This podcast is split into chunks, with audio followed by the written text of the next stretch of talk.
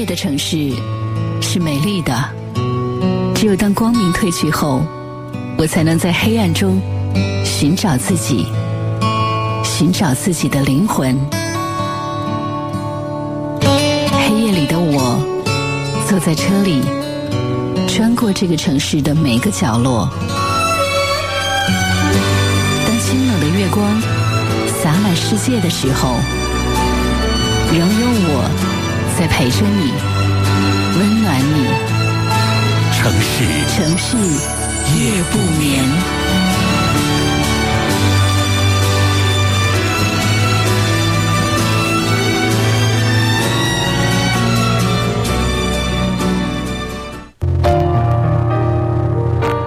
城市夜不眠，每天晚间最温暖的陪伴。每天晚间的二十三点到零点钟六十分钟的快乐相随，我是何鑫。每一天晚间的这个时段，我们都会相会在中波七四七调频一零七点八陕西戏曲广播的电波当中。朋友们，你还好吗？今天过得怎么样？我们也期待着能够在节目当中早一点分享到你的故事和你的心情。可以添加节目的微信公众号“一零七八城市夜不眠”，一零七八城市夜不眠，来把你的故事和你的心情发送给我们，跟我们收音机前更多的朋友一起来分享。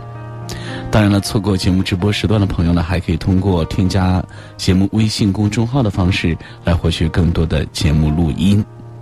对节目有好的意见和建议呢，我们也期待着各位能够通过微信公众号的方式来发送给核心。所以各位记住，节目的微信公众号是一零七八城市夜不眠，一零七八城市夜不眠。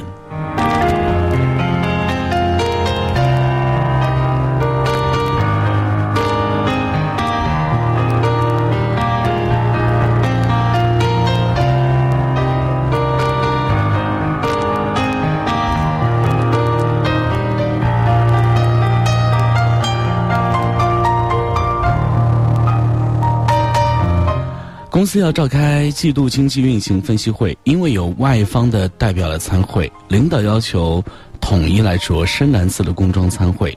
于是呢，早上一上班，我就把这个通知要求在微信群里发了出来。最后呢，特意叮嘱一句：各位收到请回复。很快，大多数员工都回复收到。午饭时候呢，我看了一下，就剩四五名人员没有回复。心想呢，可能是工作忙，一时没有看到信息，就再等一等吧。下午下班之前呢，又有三名同事回复了。我长舒了一口气。下通知这种小活儿虽然简单又没有技术含量，但却极考验人的耐心和细致。第二天早上，我仔细统计了一下，还有两位没有回复，于是呢，我只好单独给他们两个发的信息。一会儿呢，同事 A 回复道：“知道了，知道了，上午就在群里就看到了。”我心里想着，看到了怎么也不回我一下呢？手里发出去，知道就好，请按时按要求准时参会。另一个同事 C 发了信息之后，依旧很久没有回复，于是呢，我只好电话拨过去。电话那头，小 C 显然有一些惊讶，他说。不就是开会要穿秋季工装吗？我已经看到要求了，觉得不是什么重要的事儿就没回复。末了呢，还来一句：“没想到你还这么认真啊，还专门打电话过来。”听着他那不屑和不悦的语气，倒显得我小题大做的可笑，有一点无语。我很讨厌询问别人一件正经事儿，对方爱答不理，或者是视而不见。有些人呢是确实忙碌起来忘记了回复，有的却是觉得这种分量的小事儿不值得一回，有的还说因为不想回答，干脆就装着没看到。有一次出差，因为有一个环节上不是很确定，就发信息给团队的组员，结果他没有回，于是呢打电话过去也不接，心想可能手机碰巧没在身边吧。可是呢。转眼就看到他发了朋友圈，当时的心情真的特别的抓狂。有人可能说，既然这样，就说明他不想搭理你呗。哼，如果是生活当中，可能真的会不再和这样说不上来话的人做朋友的。但是工作上的接触与合作，还真的不能有这性子来。最想说的是，不成熟的工作理念要不得，这是你作为职场人士专业素养的一部分，千万不要因小细节而丢了大果子。那天呢，有一位小编辑在微信上联系我，我正好当时看到了，就回复他说：“好的，现在就给你开。”事后呢，我们又进行了多次的合作。那个编辑说。对你的文章认可是一方面，你的态度呢也是让我印象深刻。对于每天都要进行文章编辑的人来说，及时的收到回复或者确切的知道能否使用的时间，对我们来说真的挺重要的。否则，今天的推送内容就一直处于悬而未决的状态，整个人都不能够安心的松一口气。是的，在很多业务往来方面，我也是深有体会。你满怀期待的询问过去，结果是有问无回，扑了一个长久的空。在这种情况下，我想说，没有消息就是好消息。这句话在询问的人眼里绝对是不适用的。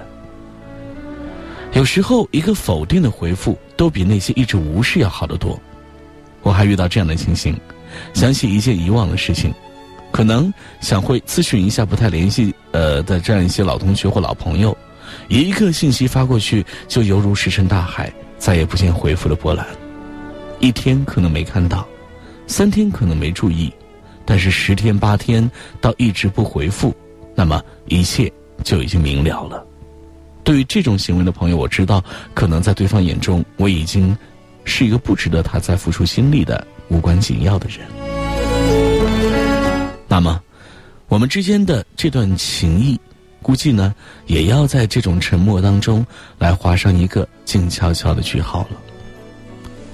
可能有些人说，有些信息一看呢就是可回可不回的，或者我实在没有想好怎么回答，所以我想时间上拖一下，再考虑一下。还有些人说，提问题的人也要有一些自知之明啊。有些问题别人不想回答，自然就不要再眼巴巴的等答案了。我想说的是，如果两个人的交情真的已经到了连多说一句都会觉得浪费的情况下，那真的是太可悲了。天之涯，地之角，知交全零落。所以，既然是朋友，就不要玩什么你追我躲的游戏。我每天晚上睡觉前都会检查一下微信，看一看自己有没有漏下什么未回复的信息。对于那些有回复时限要求的，一定要遵循今日事今日毕的原则，及时的予以回复。你不经意的一句“知道”，好的，收到。对别人来说，可能是已经翘首以盼了一整天的工作交代。所以，对于那些必须要回的信息，除非你真的没有看到。否则，真的不要视而不见。至于那些老提你不想回复的问题的无聊之人，如果超过三次，直接屏蔽就是了呀。虽然现在是信息泛滥、垃圾信息横行的时代，但有些信息呢，依然是要及时的回复的。回不回信息，虽然是一件极小的事，却是人品的试金石，是素养的照妖镜。城市夜不眠，我是何欣，稍后继续回来分享更多的故事。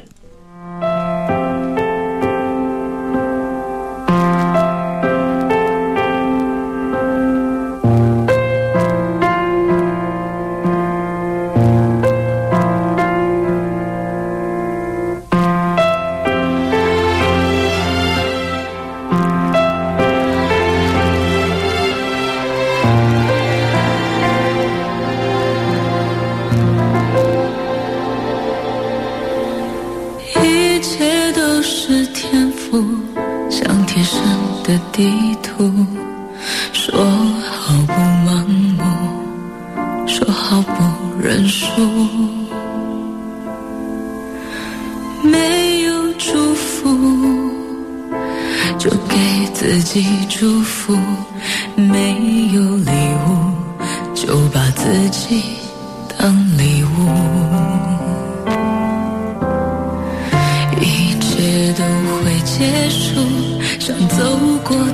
夜路曾让人想哭，总叫人。无助，还不清楚，就让自己想清楚，还是想哭，就让自己大声的哭。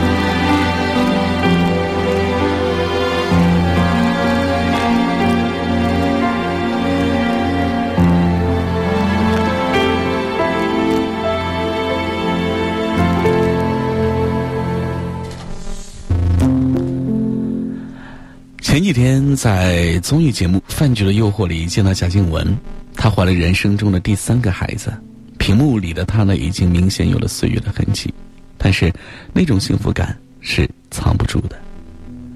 谎言环节，主持人问她婚后的感受，她说婚后过得超级不幸福，修杰楷不帅，身材又差，非常后悔了嫁给他。当时的她呢笑得一脸灿烂，我就在感叹。一个女人嫁对人真是好重要啊！当年，她未婚生女嫁给孙志浩，然后双方展开争女拉锯战，闹得满城风雨。那段时间，隔几天都可以从八卦头条来见到她的照片。尽管化了妆，脸上的疲倦和憔悴依旧是难以掩饰，整个人老了几岁。二零一五年，她嫁给了小九岁的修杰楷。她最漂亮的时候，她才出道，无才无势，只是台湾一名普通的演员。所有的人都不看好这一段姐弟恋，但他们顶住了所有压力。小女儿出事之后呢，他们恩爱更胜从前。前段时间，他们参加亲子节目，一家三口甜蜜的依偎在一起，让人羡慕。屏幕里的贾静雯浅浅的笑着，安静的望着身边的男人和孩子，好像时光在他们身边停止了一样。我想，一个女人最好看的时候，也就是这样吧。其实，一个女人幸不幸福，除了靠自己，很大程度。上是受背后的男人影响。错的人能让女人失去应有的色彩光彩，而对的人能够给她安全感，给予自己最大的努力来去温暖她。毕竟是姐弟，贾静雯其实很担心，因为年龄的关系会让两个人走不下去。小 S 与贾静雯是好友，有一次呢，小 S 就问修杰楷知不知道他的担心呢？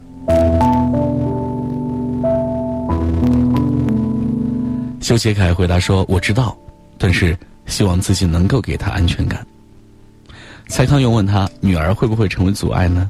他说：“不会，这是他人生中的一个部分。这才是爱情啊！这就是一个对的男人能够给女人的安全感。”当年蔡少芬与吴奇隆在一起的时候呢，连拍写真都是郁郁寡欢、强行装酷。如今的她嫁给张晋。有了身边这个男人的护佑，时不时可以看见他张嘴大笑、精灵搞怪，好像一个十八岁的少女。这，就是一个男人能够带给女人的改变。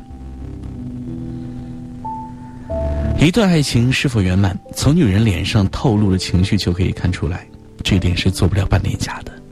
就算真的演的逼真，爱不爱、好不好，自己心里终究是清楚的。好的爱情能够圆满两个人的人生，它从来都是互相滋养，让彼此成为更好的人。幸福女人从来相似，不幸福的女人是什么样子呢？前一段时间，在某发布会上看见张柏芝和章子怡同时出席，一身黑色的张柏芝脸带浓妆，明显被略施粉黛的章子怡给压下去。想起当年《喜剧之王》里。她饰演的柳飘飘是那样的美艳动人。自从与谢霆锋离婚之后呢，她一天比一天憔悴。到《河东狮吼二》的时候呢，脸已经完全垮掉了。有一次，他接受谢娜的访问，被问及当年的事的时候呢，他说：“当年是年少不懂事，突然呢就忍不住就哭了起来，多少的心酸都化在这些眼泪里流出来，看起来真是让人心疼极了。”如今看起来一切物是人非，当年的乌云已成旧闻，霆锋也已经有了王妃，而他独自一人带着孩子依旧挣扎着。不管曾经如何，也真的希望这个坚强的女人能够找到自己的归属。那么，究竟什么是幸福呢？只有当我们从内心散发出来的幸福，才是真的幸福。当岁月流逝，青春不在，我们终将会明白。幸福不只是车，不只是房，不只是金钱，而是一个独立的自我，身边有一个懂你的人。这个人不必特别帅气，但是愿意为你将自己收拾整洁。这个人不必特别富有，但是他愿意的赚钱养家糊口。这个人不必一定是没脾气的，但是在你面前，他永远露出最温暖的一面。在你生病时。给你端茶送水，在你下班时，有人在家等候你的到来；在你犯错时，能够包容你的小小毛病；在你害怕时，告诉你没事儿，一切都有他在。所有的幸福，都在你选择对的人那一天开始。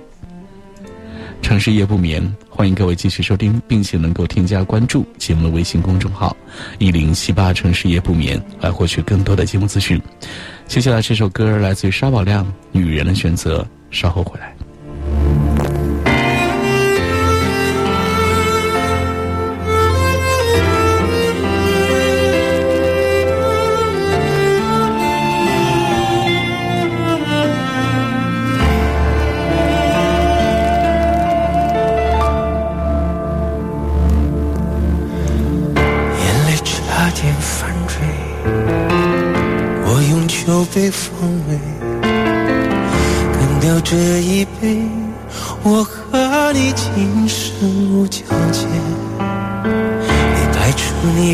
感觉。我说什么都狼狈，放掉这一切，我失业。你的眼怎会看见我心碎？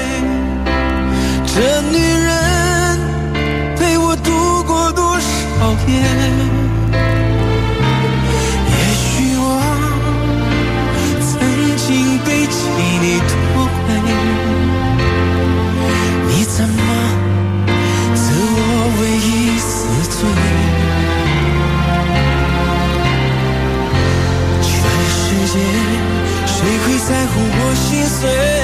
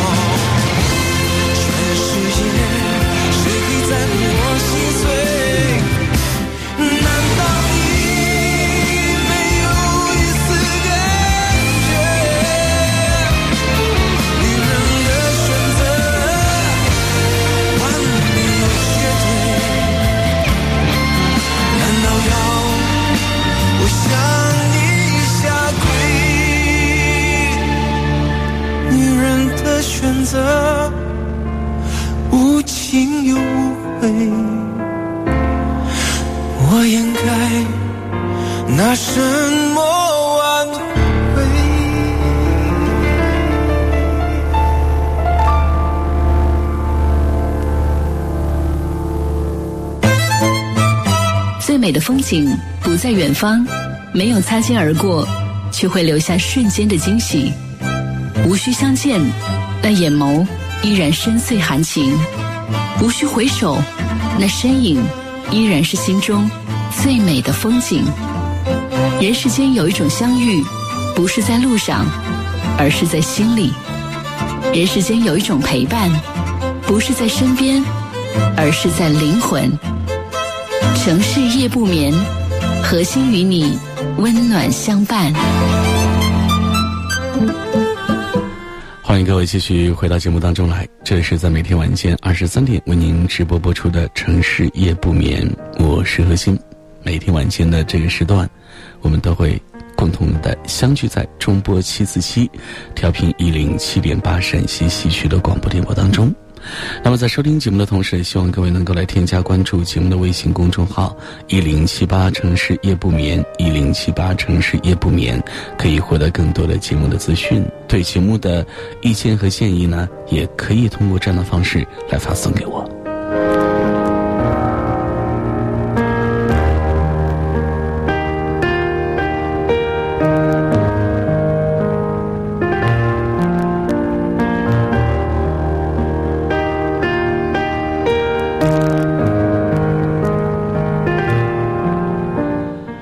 最近呢，朋友绿绿来打电话来向我抱怨说，她的男朋友去外地出差了，可能呢，也要一个多月才能够回来。她一个人待在家里是既失落又孤单。她天生怕黑，以前有了男朋友的陪伴，她晚上才敢关上灯睡觉。自从她男朋友出差了，她就害怕一个人来睡觉，总是要开着灯，并且把电视开着，音量呢也调到最大，她才敢抱着被子睡去。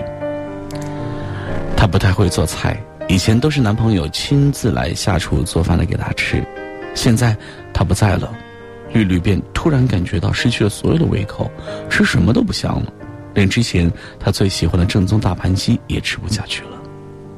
她说：“没有他的陪伴，我觉得日子真的很难熬。我现在什么都不期待了，我就只是希望他能够早一点回来。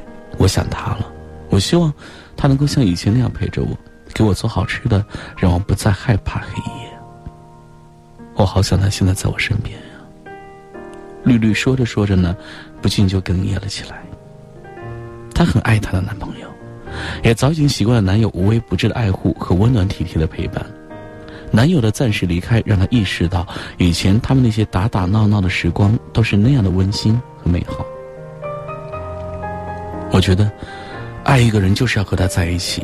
以前呢，我对男朋友总是有很多很多很多的要求，可现在我变了，我只希望他能够在我身边，好好的陪着我，有他陪着我就够了。绿绿说起男朋友来，脸上又溢满了笑，笑的是甜甜的。在爱里，陪伴很重要，有人陪，有人聊，有人和你在一起，紧紧的挨着你，抱着你。你才不会感到失落和哀伤，你才能够体会到爱的温暖和美好。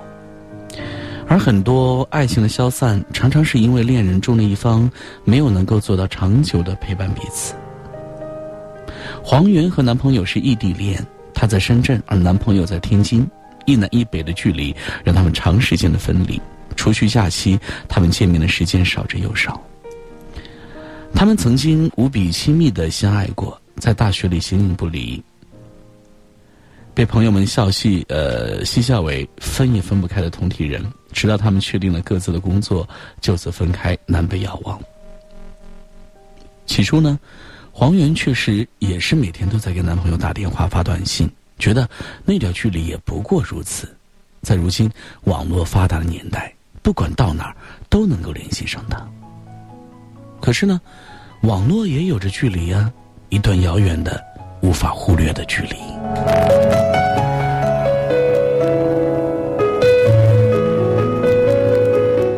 她给男朋友发的信息，总是得不到对方的秒回。男朋友工作很忙，几乎没有多少空余时间休息，有时候甚至连一个回电话的空档都没有。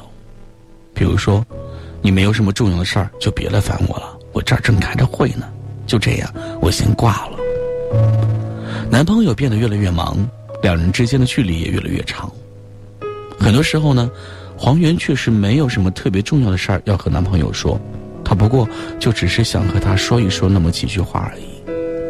上司对他发火而产生怒气，他想找他发泄发泄；和公司同事相处不快，他想把心里的那点憋闷来告诉他，让他给自己的出出主意。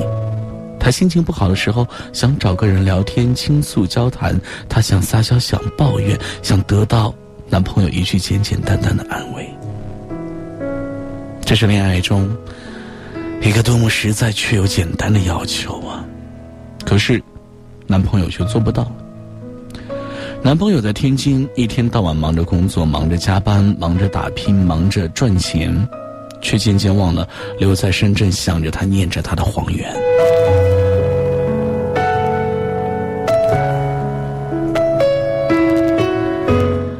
年新年，黄源在家里做好了满满的一大盘饺子，想等到他回来，两个人一起吃。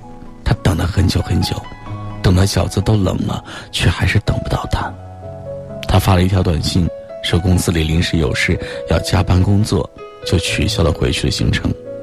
男朋友最后只说了那么一句对不起。那年的深圳不算冷，也并没有下雪，可黄源的心却冷得像一块寒冷的冰。没有男朋友的陪伴，黄源一个人含着眼泪，默默吃完了桌上那一盘早已凉透的饺子，心灰意冷。他说，那个时候。他感觉自己就是全世界最孤单的人，外面的世界张灯结彩、流光溢彩，而他一个人，好像只是在和自己来谈恋爱。也是在那一刻，他决定来离开他。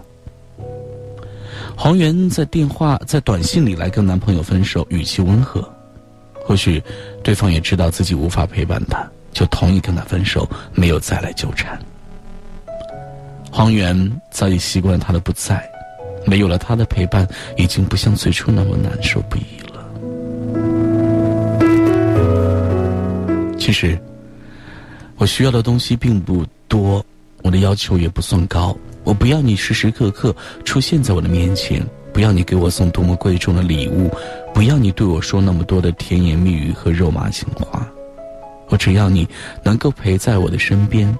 陪我做我喜欢做的事，在我需要你的时候。那年冬天，我做了一盘饺子在家等他回来。本来打算，只要他能够从天津赶回深圳，我便原谅他之前对我的不理不睬，甚至答应嫁给他，和他一起到天津打拼。可是，我等了很久，他还是没有出现。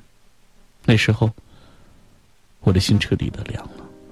在我最最需要他的时候，他没有出现，那么以后他再也没有必要出现了。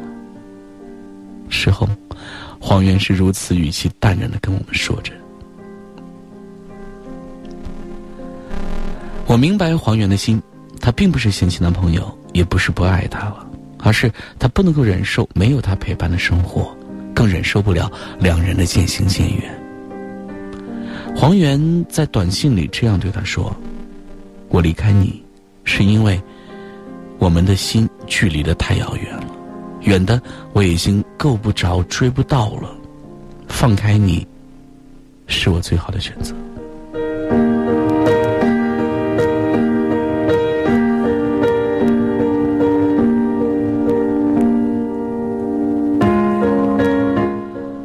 如果两个相爱的人不能够陪伴彼此来度过漫长岁月。那么还不如离开，放手。在爱里，陪伴重要的是无法用言语来形容的。我希望有人能够陪着我，陪着我吃饭，陪着我散步，陪着我逛街，陪着我唱歌，陪着我旅行，陪着我打游戏，陪着我看电影。我不奢求太多，也不期望什么，我只是希望你能够陪着我，和我一起度过这些漫长而寂寥的时光。陪伴是最温暖的告白。我不需要你说很多句“我爱你”，但是我希望你能够陪着我。有你在，我便什么都不怕。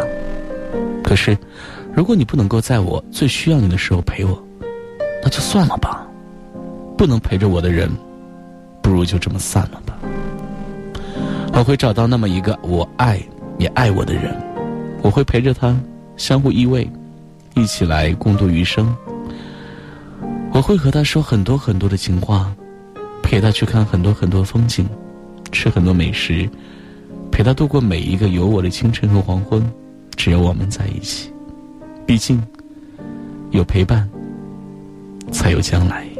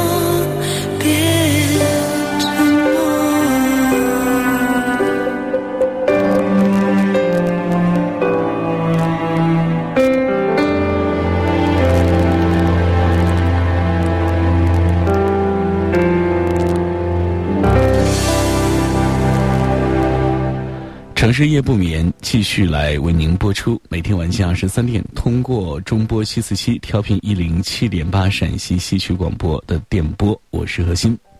曾经有人问我说：“呃，分手之后还可不可以来做朋友呢？”答案当然是否定的啦。分手之后做朋友，只能够说明爱的还不够深刻。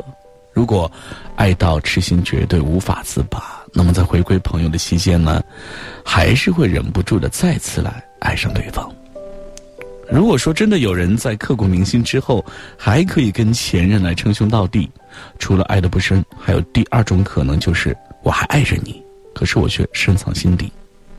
我和戚然呢就是这样，相爱的时候恨得不能是一眼白头，吵架的时候又痛的是天昏地暗。不夸张的说，相恋三年，我们一直在水深火热当中在前行，这段爱情走的是十分的艰难。如果不是我们深爱着对方，估计也撑到，撑不到现在吧。随着社会地位的不断的转变，我们的矛盾呢，也渐渐变得不可调和。到今天，已经进退两难，看不到未来，也抓不住现在。所有的分手都是蓄谋已久，僵持的双方早已经是心知肚明。可没想到事到临头，我还是痛到不能自已，甚至一度患上轻微的抑郁症。凌晨三点半，我常常一个人对着手机声泪俱下的苦苦哀求，等到天亮了，又悔难骂自己很傻。可是发出去的话早已经超过两分钟，再也没有办法撤回了。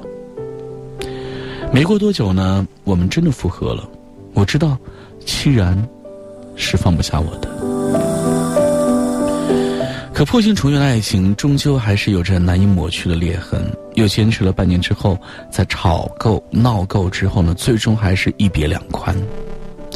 这次分手，我们把仅剩的情谊和爱燃到油尽灯枯，我们怨恨对方不懂得自己的付出，最后消失在对方的世界里，绝口不提。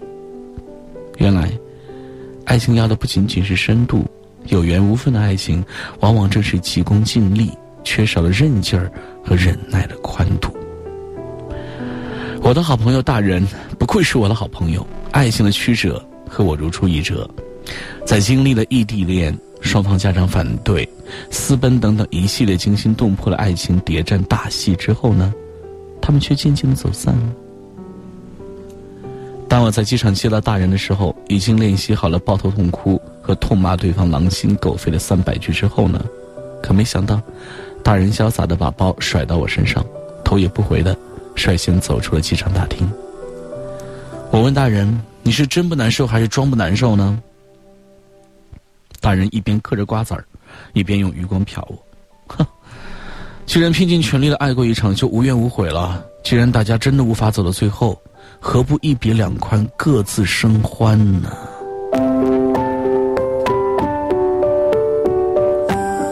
是啊。过分苛求结果的爱情，往往会闹得鱼死网破，无法收尾。我羡慕大人，爱就爱到极致，分手的时候呢，也果断干脆，不拖泥带水。既然爱，那就全情投入，不留余地，即使没有结局，也不枉真爱一场。既然分，就分得干脆体面，彼此祝福完，带着美好的回忆，各奔前程。很多时候。自己的不舍得，最终会沦为分手的始作俑者。为什么我付出了这么多却得不到回报？为什么我爱的这么深却难以逃离分离的这种沼泽呢？所以，有所保留的爱情，往往比倾囊相授的付出更加让人心痛和抱憾。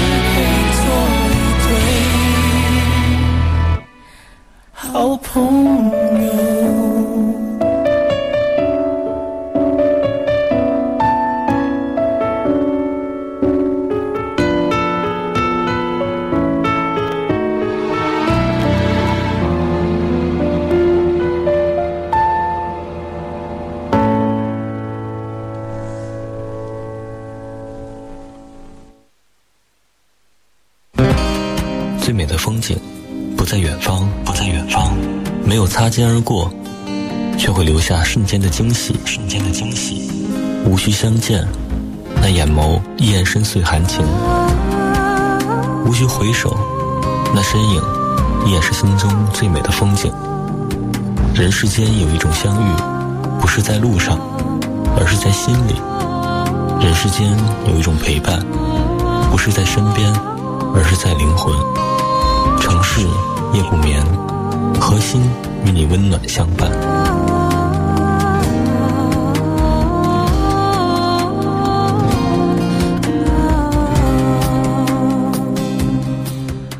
我是何心，城市夜不眠，温暖你的每一个夜空。接下来我们继续听故事吧。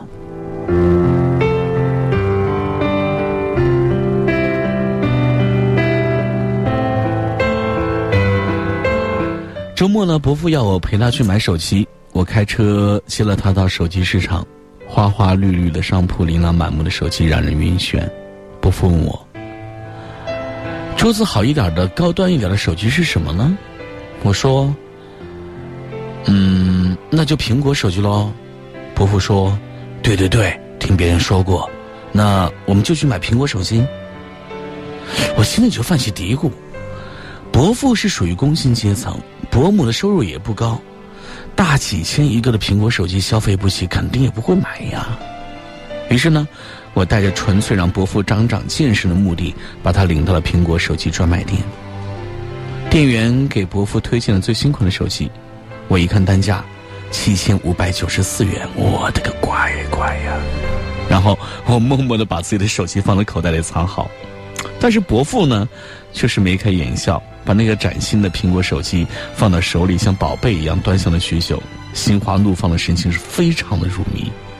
然后呢，他让店员给他操作示范了一下，毫不犹豫的说：“好了，就它了，麻烦包起来吧。”我在一旁看的是目瞪口呆呀，忙不迭的提醒伯父，给他敲边鼓说：“这个要七千多呢，小伯，呃，你要可考虑清楚了。”结果呢，伯父满意的大手一挥说：“考虑清楚了，艾云肯定喜欢呀。”艾云是我的伯母。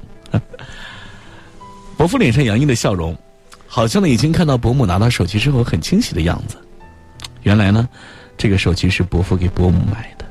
这些年，伯母一直打扮的洋气、漂亮，保养的非常好。原来都是伯父一直在背后来默默的来恩宠着她。回家的路上，我开玩笑调侃伯父说：“家里你是赚钱最多的，却是用最差的手机，穿的也不怎么样。”伯父呢，嘿嘿咧嘴一笑说：“女人嘛，爱美爱漂亮是天性，姐妹几个聚到一起聊的话题都离不开穿衣打扮。我们男人呢，就随意一点喽，吃饱穿暖就行，不要太讲究。手机嘛，可以打电话发短信就行。”多余的功能我也不会用啊，浪费了。记得伯母呢，一直都是一个乐观爱笑的人。路上还没有看到他的人，他的笑声早就传过来。他和伯父呢，一直都非常恩爱，是大家眼中的模范夫妻。他做饭买吃的都是偏向于伯父的口味，给伯父买贵的衣服都是谎报价格，怕他知道后心疼。家里的大小事儿呢，也都是以伯父为主心骨。其实，爱都是相互的，你对我好，我对你好，这样相互扶持的爱才是长久的。若一个人单方面的持续付出，看不到任何希望，难免会心寒。女人婚后过得好不好，看她的笑声和穿衣打扮一清二楚。彼此深爱的人，肯定是舍得给对方花钱的人。婚姻好不好，先看对方舍不舍得给你花钱。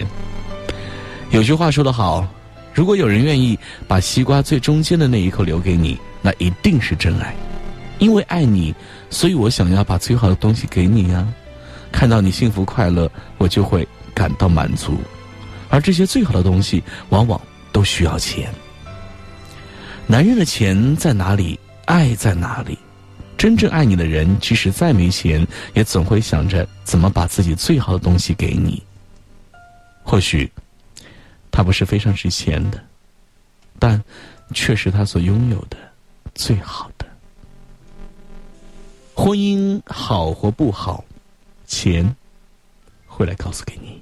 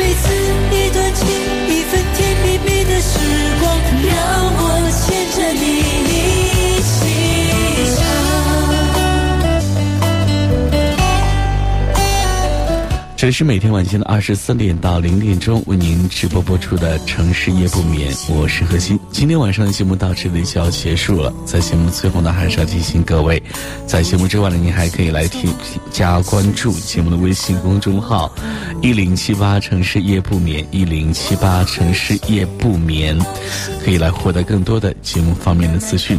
好，朋友们，晚安。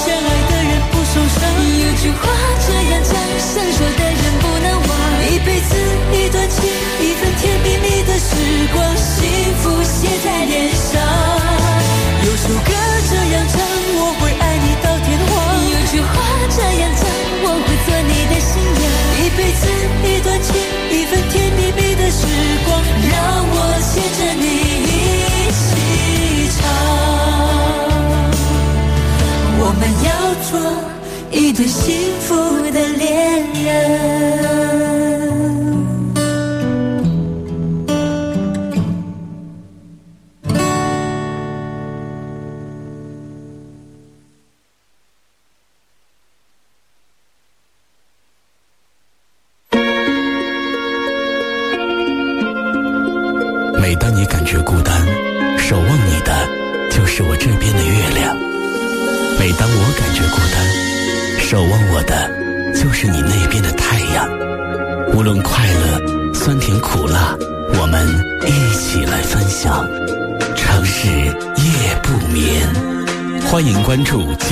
信公众号“一零七八城市夜不眠”，获取更多节目资讯。温柔的说晚安，就像在我身旁。当你感觉孤单，我和你也一样。伸向我的手掌，轻拍你的肩膀，和寂寞说晚安。Say good night。当你感觉孤单，